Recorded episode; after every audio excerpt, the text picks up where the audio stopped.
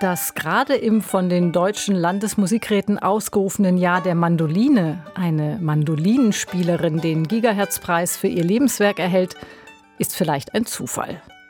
Und es ist der international besetzten Jury dieses Preises für elektronische Musik vermutlich nicht einmal aufgefallen.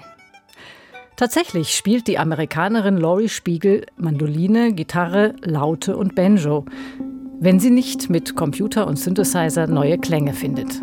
Klänge für die Welt und darüber hinaus. Weniger zufällig ist die Wahl der Komponistin und Programmiererin Laurie Spiegel für einen Preis, der die bewegte Geschichte der elektronischen und elektroakustischen Musik im Blick hat. Pierre Boulez, Laurie Anderson, Alvin Lucier, The Hub, Eliane Radic, Brian Eno und zuletzt der langjährige Leiter der Pariser GRM, Daniel Tirucci, haben ihn unter anderem schon bekommen. Protagonisten und Protagonistinnen, die auf unterschiedliche Weise die Entwicklung einer Musik mit elektronischen Mitteln geprägt haben. Mit Laurie Spiegel reisen wir zurück in die Pionierzeit der amerikanischen Computermusik. Zunächst hatte Laurie Spiegel, geboren 1945 in Chicago, Sozialwissenschaften studiert, dann in Großbritannien klassische Gitarre und Komposition, schließlich noch Renaissance- und Barocklaute sowie Komposition an der New Yorker Juilliard School of Music.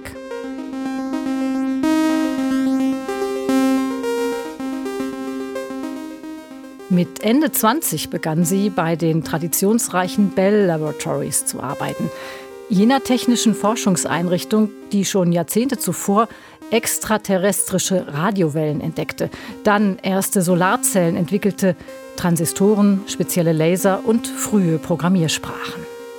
Deren elektronische Geräte, Computer und Synthesizer durfte die junge Komponistin zunächst einfach nur unentgeltlich benutzen, wie Laurie Spiegel 2017 in einem ihrer wenigen Interviews für Waveshaper TV erzählt, bis man die junge Komponistin dann offiziell einstellte. Nobody is a better test for a real-time interactive digital system than a musician. We put out more kinds of information in more different ways than just about any other kind of user you could come up with. Eine Musikerin, geübt in Aktion und Reaktion beim Spielen, schien also optimal geeignet für die Programmierung eines interaktiven Computersystems.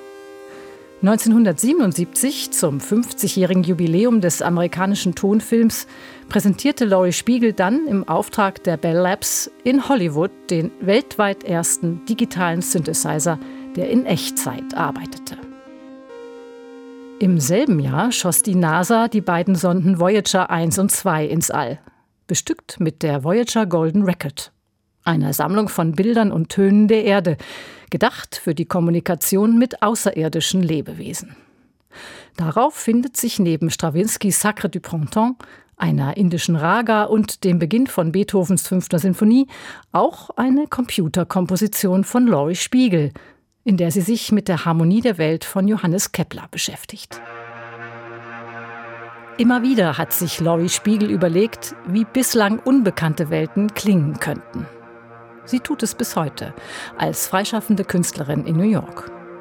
Laurie Spiegel gründete das Computer Music Studio der New York University und sie komponierte für Elektronik und für traditionelle Instrumente, unter anderem auch Filmmusik für einige größere Produktionen. In all dem verfolgte sie immer auch die Idee einer Verbreitung und Vereinfachung des schöpferischen Musikmachens. Berühmt wurde ihre Software Music Mouse, die sie 1986 auf den Markt brachte.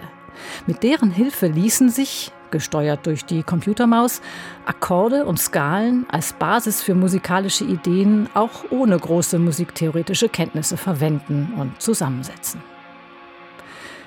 Ich komme aus den 60er Jahren, sagte Laurie Spiegel einmal, aus einer Zeit der Folkmusik. Computermusik, wie ich sie verstehe, ist nichts Abgehobenes oder Hyperintellektuelles sondern in gewisser Weise auch eine Art Volksmusik.